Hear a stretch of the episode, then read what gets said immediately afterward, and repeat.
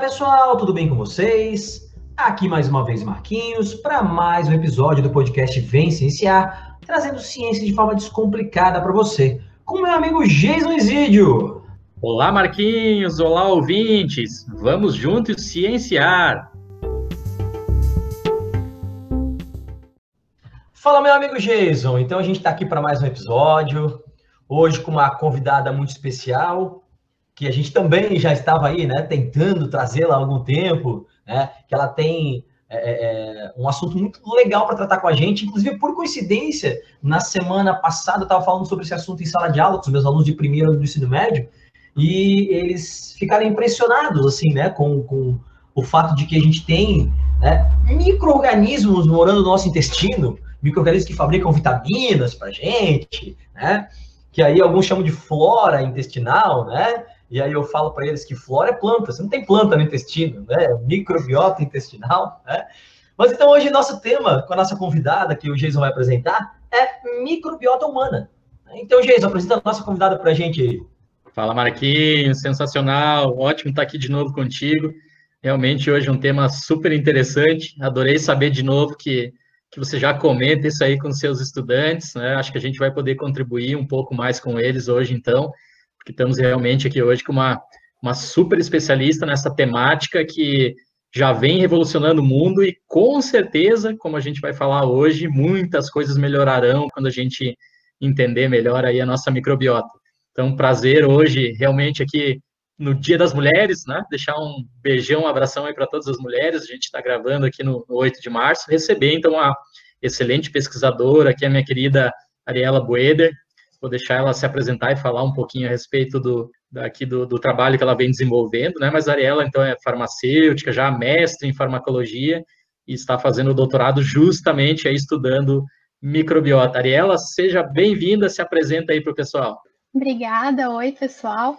Ah, primeiro eu queria agradecer o convite, é uma honra participar, uma responsabilidade estar aqui falando sobre esse assunto. Então, eu sou Ariela Maina Boeder, eu sou farmacêutica, ah, me formei na Universidade Regional de Blumenau, na FURB.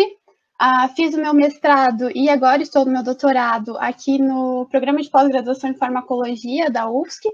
E eu trabalho já desde o meu mestrado, então, pesquisando um pouco sobre como a microbiota ela interfere em vários parâmetros do nosso organismo, por exemplo, a hipertensão, algumas alterações comportamentais relacionadas à ansiedade e hiperatividade. Então, no meu mestrado foi, uma, foi abordagens mais gerais, né? E no meu doutorado agora a gente está tentando afunilar um pouquinho, ver alguns dos mecanismos em que algumas bactérias específicas interagem com o nosso organismo. Ah, sensacional, Ariela. E eu vou já, como de praxe aqui, fazer uma perguntinha para ti e aproveitar justamente o gancho que o Marquinhos colocou. Né? Então, o pessoal que nos ouve, a gente, claro, é, se considera como um organismo individual, né, algo sólido, mas na verdade, quando qualquer pessoa vai estudar um pouquinho da biologia, a gente aprende lá, né, nos estudos iniciais da biologia, que nós somos constituídos por células. E talvez seja ainda mais difícil para o pessoal imaginar ou compreender, porque daí exige um pouquinho de estudos mais aprofundados, que na verdade os nossos organismos não são constituídos exclusivamente por células nossas. Nós temos alguns outros organismos pegando carona aí junto com a gente, né, como o Marquinho falou ali, essa é a própria definição da microbiota. Então, Ariela, começa dando aí uma definição para o pessoal realmente o que, que é essa microbiota, quem que vem junto com a gente, que seres são esses aí? Então, é verdade isso, a gente é a casinha, o lar de trilhões de micro-organismos, ou seja, 90% das nossas células, elas compõem a, a 90% das células que compõem o nosso organismo, eles não são células humanas. O quê? Como? Como? Isso pode ser um pouquinho surpreendente, um pouquinho assustador de primeira, mas ah, basicamente esses micro-organismos eles são compostos por bactérias, fungos, protozoários, vírus, e eles são denominados como microbiota. Então, ah, basicamente, ah, eu acabo puxando um pouquinho mais para as bactérias, né? Um pouquinho mais do assunto que eu trabalho. É também uma área que é muito estudada ah, ao redor do mundo. E no nosso organismo a gente tem diferentes microbiotas. Então a gente tem a microbiota bucal, a gente tem a microbiota vaginal, e uma das mais estudadas principalmente por causa da abundância de micro-organismos que a gente encontra, seria a microbiota, então, intestinal. Também é um pouquinho mais do foco do, da, das minhas pesquisas ali na UFSC. Muito legal, Ariela. É, eu gosto muito desse assunto e é, a gente, para quem, né, para galera que a gente cortou, tá, pessoal, mas tive que parar a gravação porque meu cachorro começou a fazer uma zona.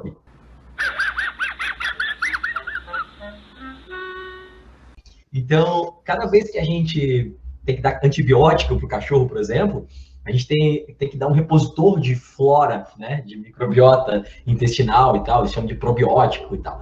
Então, é um assunto que eu gosto bastante e cada vez me surpreende, cada vez que eu paro para ler sobre o assunto, me surpreende o quanto de bactérias, o quanto de micro-organismos a gente tem dentro do, do nosso organismo, né? E, e, acho que depois tu vai acabar falando um pouquinho sobre isso aqui ao longo do episódio ainda. Mas, então, o que eu queria te perguntar, ela é assim, qual é a importância, a função né, específica, ou as funções específicas da microbiota no nosso organismo? Sim, de forma geral, que você falou, né, que você foca na microbiota intestinal, mas, assim, de forma geral, o que, que quais são as funções, né, a importância de a gente ter esses micro-organismos dentro do nosso organismo? Então, esse é realmente o objetivo dos estudos nos últimos anos. A gente quer entender um pouquinho mais o que, que essa microbiota faz, o que, que ela está, no que, que ela está relacionada. Então, antes a gente relacionava muito elas somente a, a, a elas são auxiliares da digestão no trato gastrointestinal. Mas atualmente esses estudos eles vêm demonstrando que elas têm inúmeras interações, tanto diretas quanto indiretas, com o nosso corpo. Então, esses estudos, eles mostram que elas estão intimamente ligadas na regulação da nossa saúde. Então, basicamente, já foi demonstrado que a, quando nós temos um desequilíbrio nessa microbiota, ou seja, uma que a gente chama também de disbiose, que é exatamente isso, um desequilíbrio entre esses micro-organismos, normalmente elas estão associadas com determinadas patologias. Então, foi demonstrado que esses micro-organismos, eles interagem com o nosso sistema imunológico, nosso sistema cardiovascular, nosso sistema ah, endócrino e até mesmo nosso sistema neural. Então, ele também interfere em muitas doenças neuropsiquiátricas. Ele tem também inúmeras funções, claro, algumas delas, então, são essas funções digestivas, elas fazem a síntese de determinados nutrientes, o desenvolvimento e a estimulação do trato gastrointestinal, também a produção de moléculas de sinalização, e elas, claro, elas também fazem, servem como uma barreira contra micro-organismos que a gente entra em contato no dia a dia, como, por exemplo, através da alimentação. Então, ela é extremamente benéfica para o nosso organismo, ela traz várias qualidades para a nossa saúde, desde, claro, a que a gente consiga manter, assim, ela num equilíbrio, desequilíbrio dela, então ela pode estar associada com o surgimento de determinadas patologias. Jason, antes de tu, tu, fazer a pergunta aí para a Ariela, eu lembrei que hoje, cara, por coincidência, numa aula, um aluno estava comentando que a avó dele fez cirurgia bariátrica e tem algumas formas de bariátrica, né, Ariela, que eles tiram um pedaço do, do odeno também, né, do intestino, não só né, do, do, estômago em si. E aí ela teve que fazer, tomar injeções de reposição de B12, porque no duodeno tem uma série de de bactérias que produzem B12, né, pra gente ali e tal. É... Então ele estava comentando, eu nem sabia, cara, né, que, que, tinha essa cirurgia e que esse tipo de procedimento era feito, assim. Muito legal, né? Muito interessante. Desculpa aí, Geisa, era só para contribuir com essa informação. Ah, você é o chefe aqui, né, rapaz?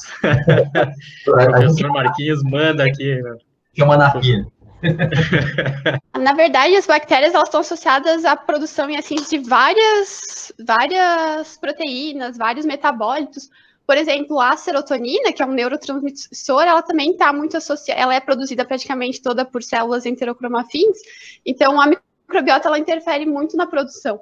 Então, várias vitaminas, metabólitos, ácidos graxos são produzidos e eles precisam dessa metabolização das bactérias para a gente ter no nosso organismo, realmente. Que loucura, então, né? tá certo, realmente. Que loucura. E Ariela, adorei você falar que realmente, então, as, as nossas bactérias aí que é, compõem a nossa microbiota não fazem basicamente só processo de digestão, mas elas estão aí realmente envolvidas na regulação da saúde, em doenças neuropsiquiátricas, ou seja, realmente nesse, nesses últimos anos, nessas últimas décadas, a ciência evoluiu muito nesse ponto, né? a gente está indo aí para perspectivas bastante interessantes. E eu, eu, queria então que, já que a gente teve toda essa evolução científica e você estuda bastante essa temática, que você deixasse aí para os ouvintes, então, de, alguns exemplos, assim, que, que, que a gente consiga relacionar né, esses estudos mais de laboratório com uma determinada doença, pode ser aí em humanos ou em algumas outras espécies, como os animais de, de laboratório aí, né, que tu também conhece.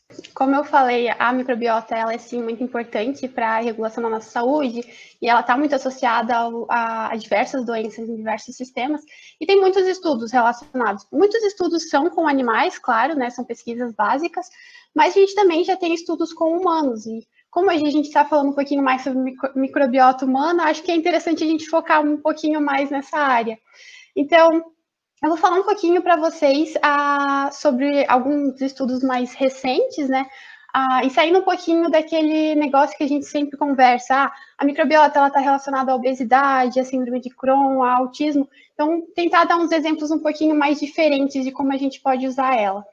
Ah, tem um estudo recente que já também com humanos que ele foi feito com pacientes diagnosticados com a doença de Alzheimer. Então, esses pacientes estão em diferentes estágios da doença e eles, então, fizeram nesse estudo uma avaliação da deposição amiloide, que seria basicamente aquelas placas amiloides que são encontradas no cérebro de pacientes com a doença de Alzheimer. E essas placas, elas causam uma inflamação e morte de neurônio, então estão associadas a essa progressão da, da doença. Então, basicamente, nesses estudos, ele avaliou essa deposição amiloide e ele tentou relacionar com os produtos dessas bactérias. Então, como eu falei, essas bactérias elas podem ah, sintetizar diferentes metabólitos e produtos que vão interagir no nosso organismo. E um objetivo é a gente entender um pouquinho como isso funciona. Então, nesse estudo, eles avaliaram a deposição amiloide e também avaliaram um desses metabólitos. Três deles, eles viram que estava associada à maior deposição dessa, a maior deposição dela, que seria o LPS. O LPS é um lipopolissacarídeo, é uma proteína que ela é encontrada na membrana de bactérias gram-negativas. Então, o LPS, junto com outros dois ácidos graxos de cadeia curta, que é o valerato e o acetato, eles estavam, então, diretamente associados com esse aumento da deposição amiloide. Então, seriam, até possivelmente no futuro, bons biomarcadores para a gente avaliar a progressão dessa doença. E eles viram também que tem outras substâncias que seriam benéficas para essa doença, né? Ah, por, como, por exemplo, a produção de outro ácido graxo de cadeia curta, que é o butirato. Ele já estava, então, inversamente relacionado com a deposição dessas placas. Então, acho que são, é um estudo legal, porque ele, te, ele faz você ver a microbiota de duas formas. Então, ela pode ser uma forma de você intervir com uma terapia a, associativa nesses pacientes. Então, vamos melhorar a qualidade dessa microbiota desses pacientes para tentar a, melhorar a progressão da doença e até mesmo futuramente servir como biomarcadores, tanto para diagnóstico e para acompanhamento desses pacientes. Então, esse é, uma, a, é um estudo mais, mais clássico, né, que a gente tenta exatamente ver a composição, ver quais produtos que essa microbiota está produzindo para ver como a gente pode intervir nesses pacientes futuramente. Um outro estudo que saiu bem recentemente agora na revista Science, puxando um pouquinho agora para o meu lado, né, da, da farmacologia, ele ah, utilizou pacientes com a que são diagnosticados com um quadro já grave de melanoma. E esses pacientes que foram utilizados no, no estudo eram alguns que não respondiam à imunoterapia. Então, o que, que eles fizeram? Ah, então vamos tentar associar essa imunoterapia com uma abordagem em relação à microbiota fecal. Então, o que, que eles fizeram? Eles fizeram transplante da, de fezes, então transplante da microbiota fecal. O quê? Como? Como? Pode parecer estranho, mas já é utilizado, né? Ah, basicamente é transferir a, a fezes com uma microbiota saudável para esses pacientes que estão tendo, então, esse quadro de desbiose ou não estão respondendo a determinado fármaco.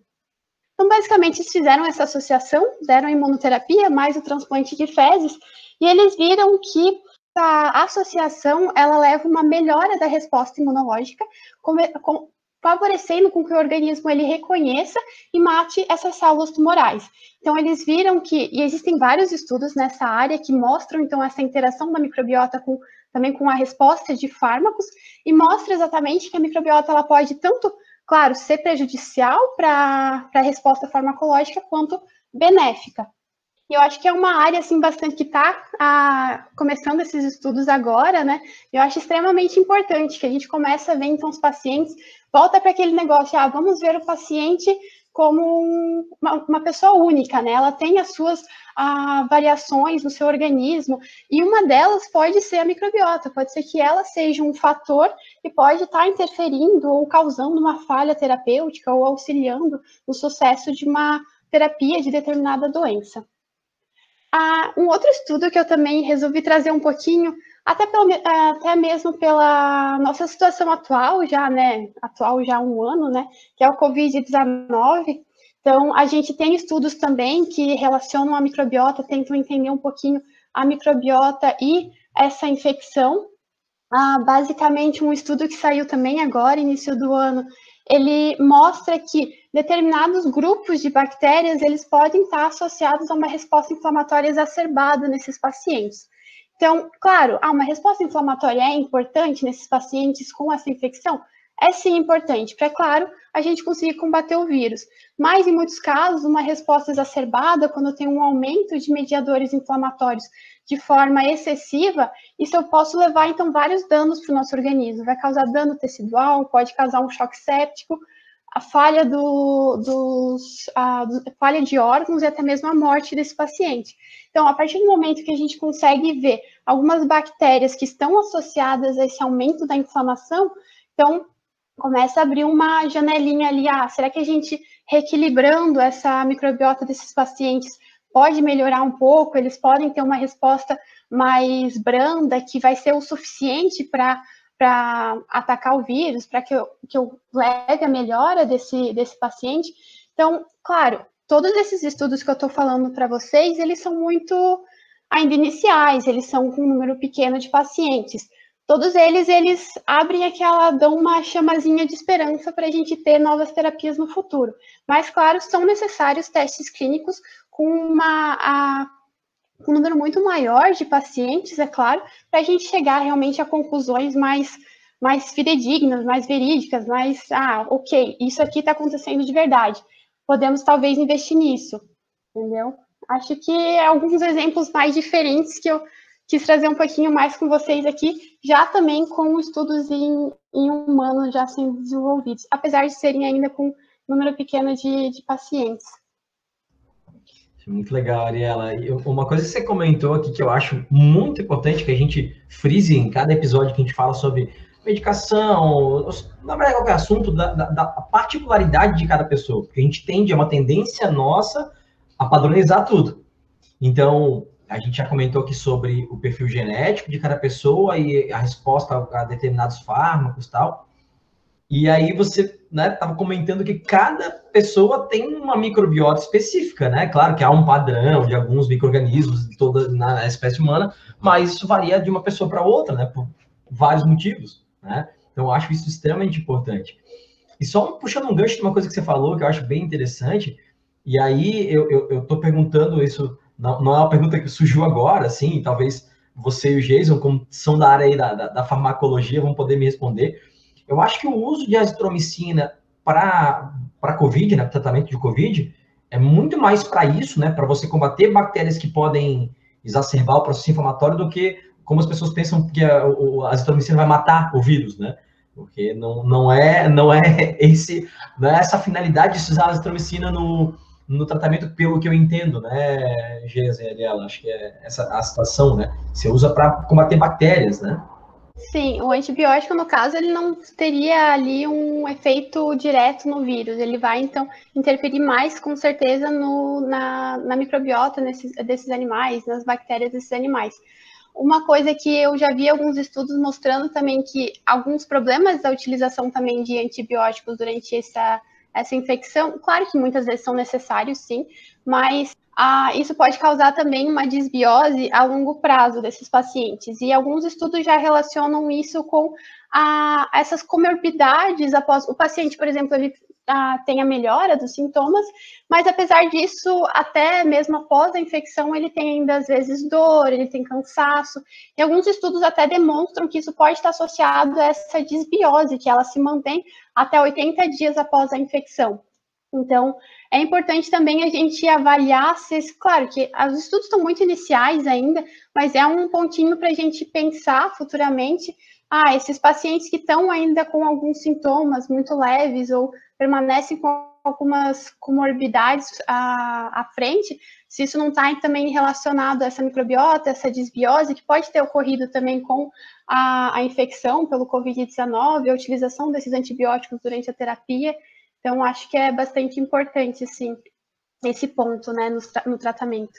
É, Marquinhos, ótimo ponto, porque a azitromicina é um antibiótico, né, pessoal, vocês que estão nos ouvindo, ele é uma molécula desenhada para matar bactérias, e ela é, até onde eu tenho conhecimento, a azitromicina é um dos eh, antibióticos utilizados aí como né, as primeiras escolhas para tratar infecções de via respiratória, né, que é o caso, a gente sabe, a, o SARS-CoV-2 causa aí problemas né, de via respiratória bastante graves. Mas uma coisa é você ter um paciente já com comprometimento do, do pulmão, dos alvéolos pulmonares, e aí você ter que usar um antibiótico ali para combater uma, uma infecção oportunista de umas bactérias. Outra coisa é o pessoal sair tomando azitromicina indiscriminadamente, né? Aí como uma, como se fosse uma proteção para a COVID-19. Gente, antibióticos são feitos para usar em resposta, usar controladamente ali em resposta a uma determinada infecção bacteriana e não como prevenção para qualquer coisa no mundo, né?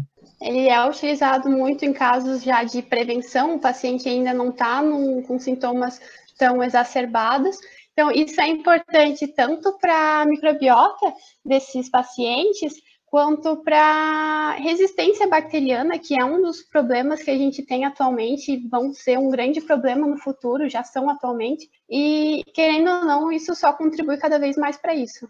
É, e como é um problema também por as funções hepáticas e renais da pessoa, né, que exagera, aí você pega a ivermectina, que é uma medicação, um antihelmíntico, basicamente para humano, até para animais se usa aí de uso veterinário para pulga, carrapato, mas para humano é um antihelmíntico, é para verme, né? Aí ele é um remédio feito para você tomar é, uma vez no ano, você toma uma dose, uma semana depois toma outra dose. Aí os caras tomam cinco dias seguidos, dez dias seguidos, né? Cara, é, é óbvio que vai dar problema, né? A chance de dar problema é muito grande, né? E como tem dado. Né? Mas é assim, gente, a gente trabalhando assim, fala isso em sala de aula, eu falo muito disso quando eu dou aula de método científico, né? Explicando dos testes e tal. E, e, e, aquela história de que a gente já conversou aqui em outros momentos, ah, não, mas o meu vizinho tomou vermectina e curou. Eu, eu, costumo dizer, se ele tivesse comido paçoca, ele ia curar também, porque, né, não foi, ele já ia curar de qualquer maneira. Então, as pessoas têm essa dificuldade de entender esses, é, esses dados científicos, né, e entender que o fato de ele ter tomado vermectina não foi o que exatamente curou, porque já tem testes controlados que mostram que não é verdade, né. Então, isso é, é, é muito complicado. E até, Ariela, uma outra pergunta que, que não estava no script aqui, vou botando a Ariela aqui em saia justa, mas é, é que eu, eu, eu, sempre me pergunto, assim, como eu comentei antes, meus cachorros, aqui eu tenho, tenho dois, né, e o, o, o, Fumble, machinho, que o Jason conhece aqui, ele, é, ele tem muito problema de infecções, pele e tal, intestinais, então ele, com uma certa frequência toma antibióticos, e aí já tem que trocar e tal. E sempre a veterinária receita é, um probiótico para repor a microbiota intestinal. Cara, a gente não, né? Então, isso é porque a nossa microbiota se repõe mais facilmente, a gente tem mais facilidade, ou, ou não, ou é simplesmente porque não se tem o hábito e deveria ser receitado? Então, quando a gente tem um quadro de desbiose com uso de antibióticos, não volta assim tão rapidamente. A gente, claro, vai voltando à nossa rotina, alimentação e tudo mais, a gente vai voltando a recolonizar. Mas durante esse período, obviamente, a gente está mais com uma, um sistema imunológico um pouquinho mais deficiente, isso tudo pode interferir no, na nossa saúde. Ah, eu já vi, ah, já existem probióticos utilizados na que são comercializados, né? Claro, claro que não é uma prática ser utilizado logo após o uso do antibiótico, mas com certeza seria uma, uma forma da gente recolonizar a microbiota. E até mesmo a gente tem pacientes que fazem uso recorrente, tem infecções recorrentes. Daí a gente chega naquela pergunta: essas infecções recorrentes, elas são porque a pessoa está ela está talvez usando demais o antibiótico, ela está sempre com essa, com essa desbiose intestinal e isso faz ela ficar muito mais suscetível a essas infecções. Claro que o uso de probióticos em associação poderia minimizar esses efeitos que é encontrado em muitas pessoas, né? Que que sofrem com isso. Eu tenho amigos que sofrem com isso, estão direto tomando antibiótico. A gente tenta falar um pouquinho para eles, mas é também uma coisa, ah, o médico mandou, ah, eu tenho em casa, é terrível, assim, a gente tenta botar um pouquinho de noção na cabeça, mas às vezes é difícil, né? Eu lembro que há pouco tempo atrás, eu tomava muito antibiótico para problema de garganta e tal, não precisava de receita, né? Você na farmácia comprava antibiótico de boa. Então você era, eu era o meu médico. Eu receitava antibiótico para mim. Eu fazia o que não deveria ser feito, né? Mas é aquela história. Né? A gente, casa de ferreiro, espeto de pau, né? Tu sabe o que tem que fazer e não faz direito, né? Mas é, é, uma outra pergunta, Ariela, e assim, ó, se for uma pergunta muito tola, fica tranquila, não precisa responder, tá? Tomar o Yakult em jejum para colonizar a, a microbiota, não, o intestino ali, né? E evitar que entrem bactérias patogênicas e tal. Realmente faz algum sentido isso, não? Faz sentido sim. O Yakult ele é leite fermentado com bactérias probióticas, como lactobacillus e bifidobacterium. E existem outros alimentos com probióticos que podem ser utilizados, por exemplo, o iogurte natural, o kefir, todos eles têm o intuito de auxiliar no reequilíbrio da microbiota intestinal. Então, ele vai ajudar tanto na regulação do sistema gastrointestinal, auxilia em casos de constipação e também ele é muito importante para regulação do sistema imunológico. A ideia de fazer a utilização dele em jejum é para que eu ajude essas bactérias a chegarem no intestino, porque muitas vezes elas podem ser destruídas pelo pH ácido do estômago. Então, em jejum, eu vou estar tá, melhorando as chances dela chegar no intestino e lá então ela vai colonizar, se multiplicar nessa região específica. Ah, e claro que, como qualquer probiótico, esse efeito ele não é imediato. Eu não vou tomar hoje um probiótico, amanhã eu vou ter um efeito. Isso precisa de um tempo, então você precisa fazer a utilização dele diariamente e você só vai ver efeitos provavelmente depois de 30, 40 dias, porque eu preciso de um tempo para que precisa de um tempo para que essas bactérias elas consigam então a, se multiplicar e beneficiar o, esse reequilíbrio da microbiota intestinal. Então é só depois de 30, 40 dias que você vai ver a, efeitos na, na sua saúde. Então precisa realmente desse tempinho a mais de para que eu veja um efeito. Legal. E só um detalhe que eu falo em sala de aula para os alunos também, Geisa, Ariela, é, a Ariela falou de probiótico, né? Que é um alimento que contém os micro-organismos. E aí tem os pré-bióticos, que são alimentos que são substrato para esses micro-organismos. Então tem diferença. Toma cuidado. Uhum. Se for comprar lá o que é probiótico, o que é pré-biótico, tem alguns que são os dois, né? Tem e tem os pós-bióticos também. Depois a ideia é comentar depois um pouquinho deles. Ah, esse eu não O que, que é cada um? É. Esses estão mais em estudos pré-clínicos e tal. Ah, legal.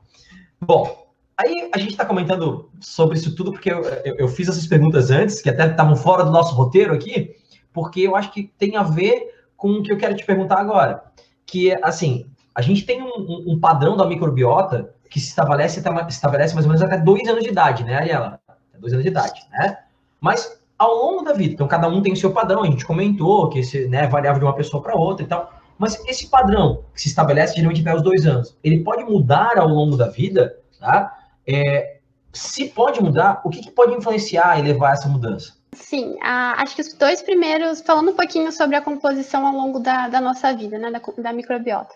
Até os dois anos, então, é quando a gente tem assim uma microbiota que é extremamente importante para a saúde a curto e a longo prazo. Então, é quando a gente vai começar a formar nossa, nossos micro-organismos ali.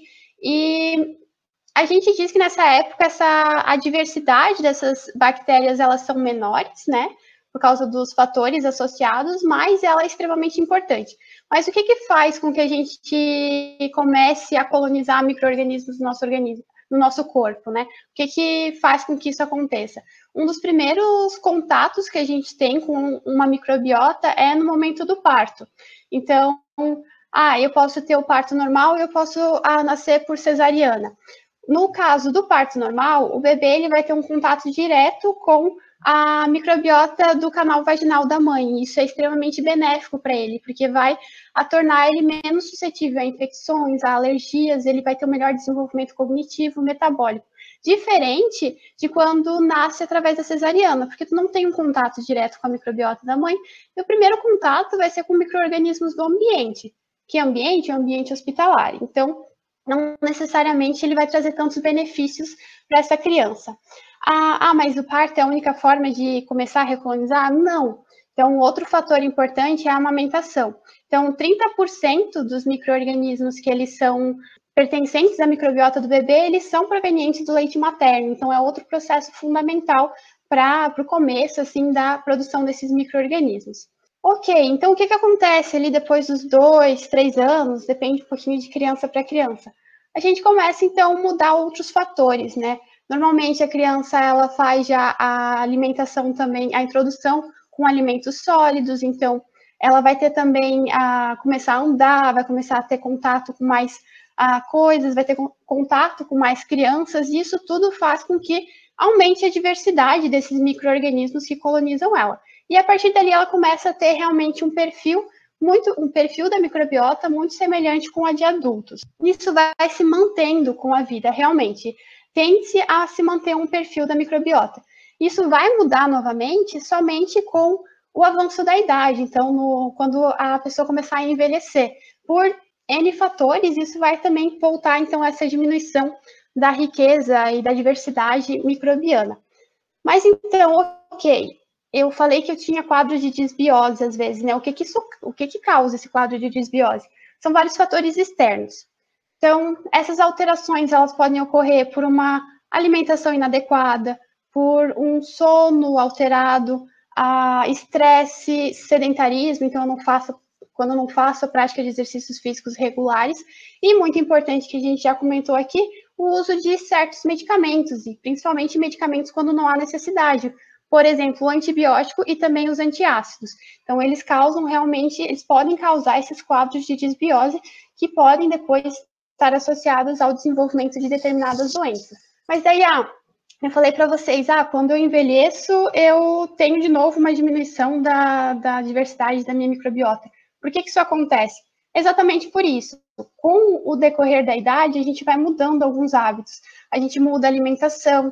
Normalmente, nessa idade, a gente já tem a modificações no nosso organismo, a gente tende a ter mais doenças, infecções, consequentemente, a gente faz a utilização de mais uh, medicamentos, uh, antibióticos, e isso tudo vai, então, interferindo novamente na qualidade dessa microbiota, no caso aqui, a microbiota intestinal. Marquinhos, como é bom falar de ciência, hein? Nossa Senhora, dá vontade de morar nesse episódio, tanta coisa legal que a gente aprende. Falar de ciência no Brasil ficou perigoso. Ariela, antes eu tinha uma pergunta para te fazer aqui, mas antes de fazer ela, quero te, te pedir um comentário extra aqui relacionado a uma coisa que, que você respondeu para o Marquinhos. Não, acho que até foi para mim mesmo, quando você estava contando os exemplos ali da, da relação da microbiota com a, com a saúde humana, e aí você falou do transplante de fezes. E eu tenho certeza que o pessoal, os estudantes do Marquinhos que estão ouvindo, pessoal que não conhece tanto de microbiota ficou meio. Ela falou transplante de fezes mesmo? Conta um pouquinho mais aí o que, que é esse tipo de estudo que está sendo realizado, esses benefícios, ou como é que é essa história aí, o transplante de fezes de uma pessoa para outra ou de um animal para outro tem alguma importância aí na, na saúde do animal que recebe esse transplante? Então, é, eu sei que é estranho ouvir assim, às vezes algumas pessoas podem achar nojento, né? Transplante de fezes, transplante da microbiota fecal, mas realmente é uma abordagem que a gente tem, é uma forma de a gente tentar suplementar e recolonizar essa microbiota, tentar deixar um equilíbrio de novo. E ele não só é utilizado em estudos, né? Eu utilizei durante meu mestrado, onde a gente faz transplante de, de fezes de animais hipertensos para animais que não tem esse quadro hipertensivo, quando a gente troca a microbiota deles, eles invertem, né? O que não era hipertenso, ele começa a ficar hipertenso. Então, opa, eu tenho alguma coisa interferindo ali, a microbiota ela tem um efeito ali. Então, mas ok, a gente tem esses estudos uh, pré-clínicos, né? Estudos com animais e tal já relacionados, mas o transplante fecal ele também já é usado na clínica.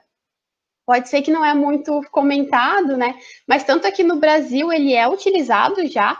Então, já é utilizado para o tratamento principalmente de infecções, reinfecções com Clostridium difficile, que é uma bactéria que pode causar quadros de colite pseudomembranosa. Então, ele já é uma forma, principalmente para esses pacientes que têm quadros de reinfecção, eles não respondem mais ao tratamento normal com antibióticos. Então, é uma abordagem exatamente com essa finalidade. Eu vou reequilibrar essa, essa microbiota intestinal desses pacientes para tratar esse processo infeccioso. Então, já é uma abordagem utilizada na clínica, então acho que é legal o pessoal começar a se acostumar um pouquinho com isso, que é uma abordagem muito interessante. Ah, ah mas é usado só para isso? Aqui no Brasil é por enquanto só usado para isso, mas em outros países ele é também utilizado como um adjuvante para o tratamento já de algumas doenças. Então, por exemplo, a obesidade, o diabetes, depressão. Então, já é, já está sendo visto com um pouquinho mais uma associação terapêutica para outras patologias também. Então, acho bem interessante. E eu entendo que todo mundo acha um pouquinho estranho, não entende muito como isso funciona, mas é basicamente: eu pego as fezes e a microbiota de um paciente saudável e transfira então para o paciente que ele está com uma patologia, ele está com essa desbiose intestinal. Se ah, precisar de, de matéria-prima aí, eu, o famo aqui, meu cachorro, ele dá uma força. Ô, bicho cagão, cara. Garoto propaganda da Tivia. O cara faz quatro por dia, cara. Impressionante. É sensacional, olha a perspectiva realmente, conhecimento humano não tem limites. É, o pessoal pode ficar aí realmente com um pouquinho de nossa, mas fezes, é, gente, mas é o início de uma história que vai ser muito bonita aí, realmente, no, talvez no futuro, com trabalhos como de cientistas fantásticos como esse que, é, que a Ariela desenvolve, a gente consiga isolar as bactérias e aí né, entrar por esse lado dos pré-bióticos, probióticos, aí não precisa fazer a transferência das, das fezes ali especificamente, já vai nas bactérias ali, no conjuntinho de bactérias, né, que, que fazem um efeito benéfico. Mas isso o futuro, quem viver virá. Ariela, minha última pergunta aqui para ti. Então, realmente, se a gente pensar naquela, a primeira que eu te fiz aqui no, no episódio, nós somos um organismo aí, sei lá, com cerca de 10 trilhões de células, né? então nós somos um agrupamento de várias células diferentes, umas dão origem ao nosso intestino, outra o encéfalo, outras o, o fígado, a epiderme, assim por diante. E se a gente considerar, então, que talvez para cada célula nossa existam 10 bactérias vivendo na gente, então seriam aí 100 trilhões de bactérias, né, de mais de 100 espécies diferentes que, que foram identificadas já em nós, em seres humanos. Isso a gente né, deixar do lado aí os, os protozoários, os vírus, que também pegam carona na gente, né, alguns animais também se a gente somar só as bactérias que vivem na gente, são aí realmente milhões de genes diferentes. Então, obviamente, agora eu trouxe um pouco para o meu lado aqui da, da, genética do, da genética do comportamento. Né? Você acha que está surgindo aí no futuro uma possibilidade de a gente não só investigar o genoma humano para produzir medicamentos, para curar doenças, mas a gente passar a investigar, então, o genoma das bactérias que colonizam cada uma das pessoas e aí desenvolver é, medicamentos, fármacos ou mesmo produtos aí pré-bióticos é, específicos para tratar a saúde das pessoas, onde que eu quero chegar com isso, que talvez o futuro é, nos resolva aí, nos apresente um, um, um momento no mundo onde não só medicamentos sejam utilizados para tratar as coisas, e sim produtos é, alimentícios? Então, sim, a, a gente já tem também essa parte de vamos investigar as, o genoma das nossas bactérias, fazer um avaliar o perfil das nossas bactérias, e a gente consegue fazer isso tanto em animais, principalmente através do sequenciamento 16S, assim como também já é feito com humanos, então a gente consegue ver se o perfil da nossa microbiota está adequado, estou tendo um processo de desbiose, ou que eu te, se eu tenho grupos de bactérias em maior ou menor quantidade. Então, isso já, já acontece. Ah, eu acho que sim, a gente vai ter, então, futuramente a possibilidade de desenvolver esses medicamentos baseados no mecanismo delas, só que eu acredito que a gente ainda tem muito a percorrer, então, para entender qual é a composição, qual é, quais bactérias estão associadas a determinadas doenças, quais produtos dessas bactérias estão associados a determinadas doenças. A gente tem muita coisa ainda a, a, descobrir, eu acho. Querendo ou não, a pesquisa com microbiota iniciou faz poucos anos, a gente está o que, uns 10 anos, um pouco menos, entendendo um pouquinho como isso funciona, e eu acredito que é uma área muito ampla e a gente tem muito ainda para conhecer. Como a gente falou, por enquanto a gente tem essas abordagens para fazer um reequilíbrio realmente da, da microbiota, então a gente tem o transplante da microbiota fecal, a gente tem os usos dos probióticos, que é a administração desses micro-organismos que, numa quantidade adequada, vão ser benéficos para a gente. A gente tem os, pre, os prebióticos, pré-bióticos, que seriam essas substâncias que vão estimular o crescimento de bactérias que são benéficas para a gente. Quando eu estimulo o crescimento dessas bactérias, elas vão produzir mais desses metabólitos, eu deixo aqui o exemplo dos ácidos graxos de cadeia curta que eu já comentei para vocês, que vários deles, como butirato, propionato, eles já foram demonstrados como sendo importantes para a manutenção da nossa saúde, eles agem também na regulação da pressão arterial, no processo de neuroproteção. Então, e olhando para esses produtos, já tem, então, a estudos relacionados a esses, esses metabólicos, então, que seriam, então, os pós-bióticos, então, que é um pouquinho mais novo nessa área.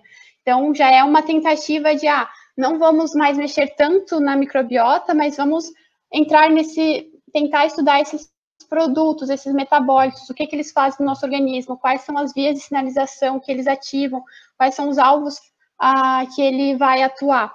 Então, eu acho que sim, é uma, uma área extremamente promissora para o futuro, mas a gente ainda tem muita coisa para tentar entender e conseguir, então, chegar nessas novas abordagens muito mais específicas.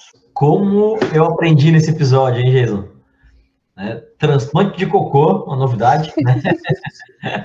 Não, é, é, assim, brincadeiras à parte, é, é, eu fiquei impressionado com, com esse ramo, né? E eu acho que, como a Ariela falou, é um ramo muito promissor da ciência, né? Porque tem muita, muita coisa, imagina, toxinas que podem causar doenças que são produzidas pela microbiota, substâncias que são né, benéficas que são produzidas pela microbiota, tratamentos a partir de né, é, é, é, interação com a microbiota. Então, eu acho que é um, um ramo assim extremamente promissor e que é, a ciência mais uma vez mostrando que pode melhorar a nossa vida, a nossa saúde ao longo dos tempos aí, né? Então, parabéns Ariela pelo trabalho que desenvolve, tá? É, vou me despedir já aqui, né? deixar o Jason com a palavra aí também, e, e, e você também para se despedir da galera, mas te agradeço muito eh, esse tempo que você despendeu para conversar com a gente, foi um prazer. Espero que a gente tenha outras né, oportunidades de conversar aí sobre o assunto, porque é um assunto bem interessante mesmo. Obrigadão, Ariela, obrigadão, Jason. Até a próxima. Legal, Marquinhos, também, realmente, cada vez que eu escuto a Ariela falando, aprendo coisas muito novas, muito interessantes, é, é sempre um prazer enorme, procuro me atualizar muito nesse ramo da microbiota, que tanto ela sabe, até porque já provei na, na minha própria pele, Marquinhos, né? Fiz alguns anos atrás aí uma, uma mudança de dieta muito influenciada pela, pela minha irmã, que é nutricionista. Um beijo, Tati. E realmente, quando a gente muda aí o que, que a gente come, né, nossa dieta, provavelmente a gente muda muito a nossa microbiota que influencia muito aí devido aos produtos das, das bactériazinhas, né, como a Ariela falou, os pós-bióticos, né, então aumenta aí a produção de algum, algumas coisinhas no teu intestino e, e libera essas coisinhas para o teu organismo que você não tinha anteriormente, então isso muda completamente e no meu caso, felizmente, mudou para melhor a, a, minha saúde, né? Então, as pessoas pensam muito, ah, eu vou mudar a dieta para perder peso, mas na verdade você tem muitas outras coisas benéficas que podem acontecer com você é, simplesmente com mudanças de pequenos hábitos, inclusive os hábitos alimentares aí que estão envolvidos com, com a microbiota. Então, um beijo para todas as minhas nutricionistas preferidas aí, Tatiana, Natália, e muito, muito obrigado, Ari, realmente por tu estar tá aqui dando essa aula para a gente, se despede aí da galera e, e já fica preparado que no futuro a gente te traz aqui para falar de alguns outros temas bem interessantes também. Eu que agradeço a oportunidade de falar sobre esse assunto, eu gosto muito, né, já estou há um breve tempo já trabalhando com isso, eu gosto bastante de compartilhar. E eu fico super aberta para próximos encontros para a gente conversar um pouquinho mais. Então, muito obrigada pelo convite e até a próxima. Valeu, gente. Até a próxima. Obrigado. Até mais. Sigam o Vencenciar nas redes sociais, arroba Vencenciar no Instagram e no Twitter. Temos página no Facebook, temos canal no YouTube O nosso e-mail é vencenciar.gmail.com. Por esses canais você pode tirar sua dúvida, mandar sua crítica ou sugestão. Estamos nos principais tocadores de streaming de áudio. Estamos no Anchor, Apple Podcasts, Google Podcasts, Spotify, Podtail, Breaker, Castbox e logo estaremos em outros.